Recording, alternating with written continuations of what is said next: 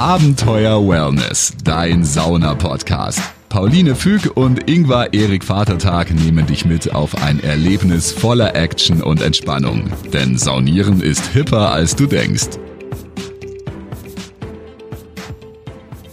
Hallo und herzlich willkommen zu Abenteuer Wellness. Mein Name ist Pauline. Und ich bin der Ingvar und ich sag auch Halli, hallo. Wir freuen uns, dass ihr zuhört und wir haben hier eine ganz besondere Folge. Oh ja, die mich ordentlich unter Druck setzt. Denn äh, Ingwer ist ja, wie viele von euch vielleicht wissen, nicht nur Saunaaufgussmeister, sondern auch Lehrer und gibt in der Schule ein Podcast-Seminar. Ja, und wir sind jetzt ähm, fast am Ende von den ähm, ja zweieinhalb Semester, äh, zwei Semester haben wir ja nur immer, also zwei Halbjahre.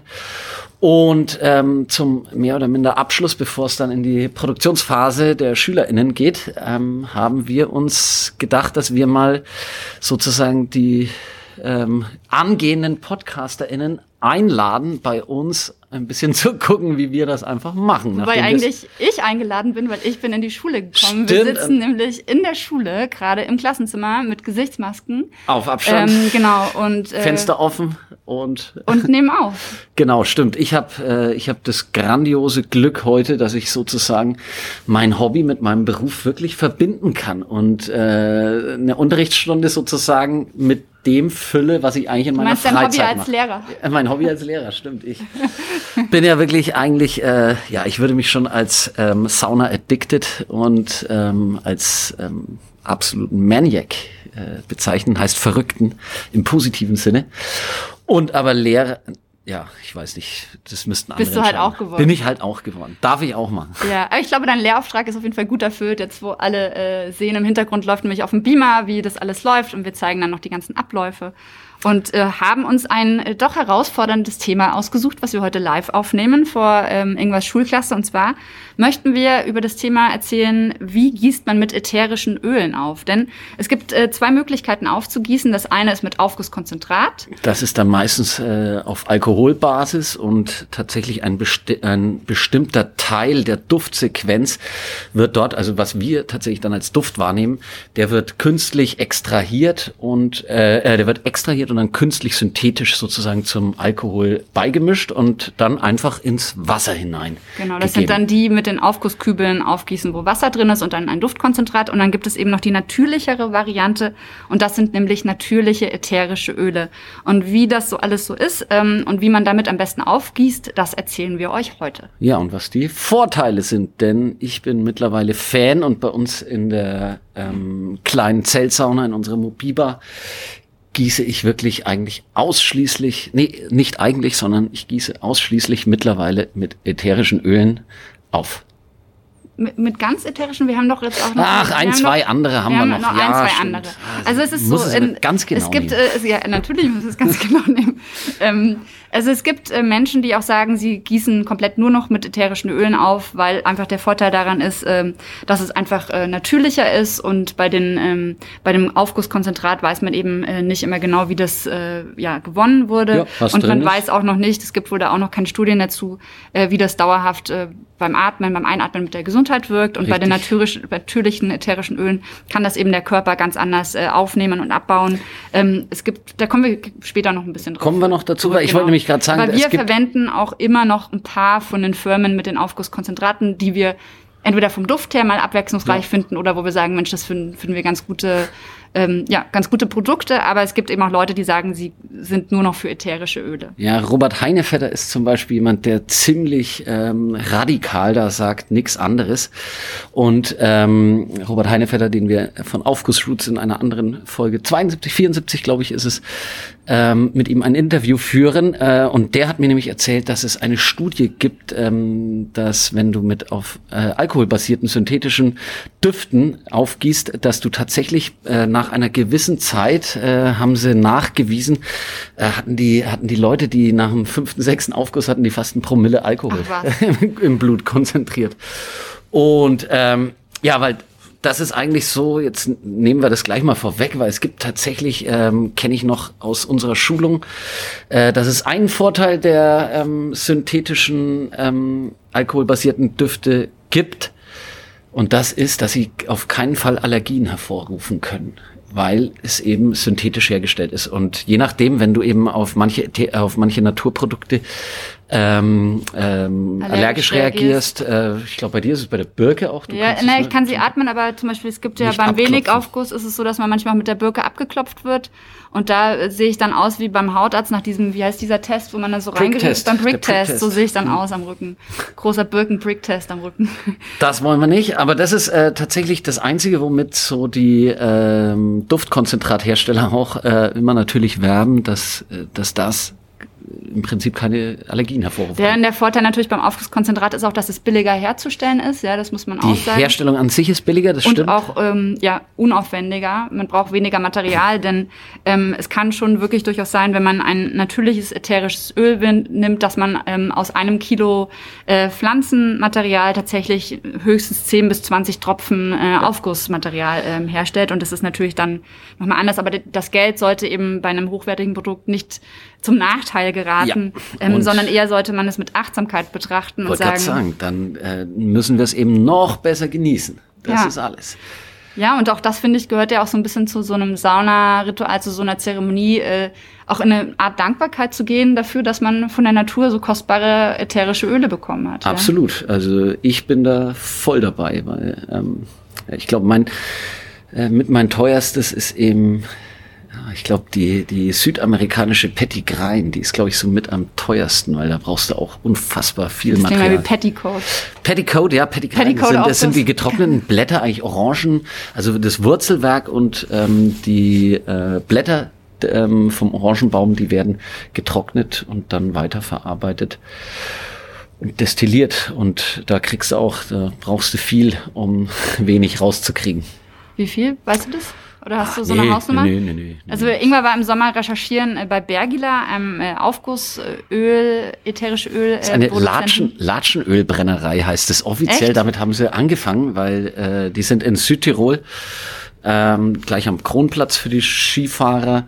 Ähm, und das sind ähm, äh, das sind ursprünglich äh, Latschenkiefer wurde dort verarbeitet und dann eben Zirbenkiefer und sie haben sonst nur noch Weißtanne und Wacholder.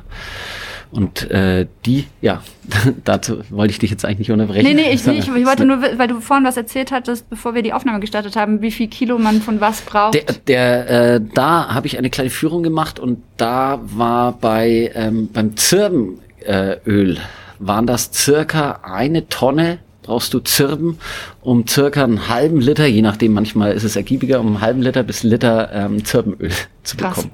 Ja. Eine Tonne und ja, es ist aber, also wenn man den Unterschied ähm, riecht zu so herkömmlichem äh, Zirbenöl, muss ich ganz ehrlich sagen, also wir haben es auch schon in der Sauna ausprobiert, äh, haben von unterschiedlichen Herstellern das genommen und also es ist, ich finde bei beim Zirbenöl ist es wirklich extrem, dass man den Unterschied riecht, spürt tatsächlich auch. Ja, und jetzt äh, ist natürlich äh, eine Sache wichtig beim Aufguss nämlich, weil ja Öl nicht in Wasser löslich ist. Richtig. Ähm, muss man ein bisschen anders aufgießen als bei den Konzentraten, die durch den Alkohol im Wasser löslich sind. Irgendwann, wie machst du das denn? Ähm, ja, wir machen es jetzt im Fördermare, stellen wir jetzt auch gerade um und man braucht ein Hilfsmittel, ähm, nämlich Eis. Und ätherische Öle werden nicht in im, ins Wasser gegeben, weil sich eben ähm, nicht mit dem Wasser vermischt. Deswegen braucht man eben sonst dann Alkohol, dass sich der Alkohol, der lässt dann das ätherische Öl ähm, sich äh, verbinden mit den Wassermolekülen. Und wir nehmen jetzt Eis, damit dort auf dem auf der Eiskugel wird äh, das ätherische Öl aufgetragen und dann musst du um den Eisball drumrum musst du dann Wasser geben, das dann über den Wasserdampf, der löst dann die äh, Duftmoleküle des ätherischen Öls und trägt in den Raum hinein und Das heißt, du gibst den Eisball auf die Steine und dann Wasser drüber und dadurch wird es dann in den Raum hineingetragen. Richtig, für die, für die Sauna-ExpertInnen, du musst vorher noch die Steine im Idealfall ein bisschen abkühlen, weil die extrem heiß sind.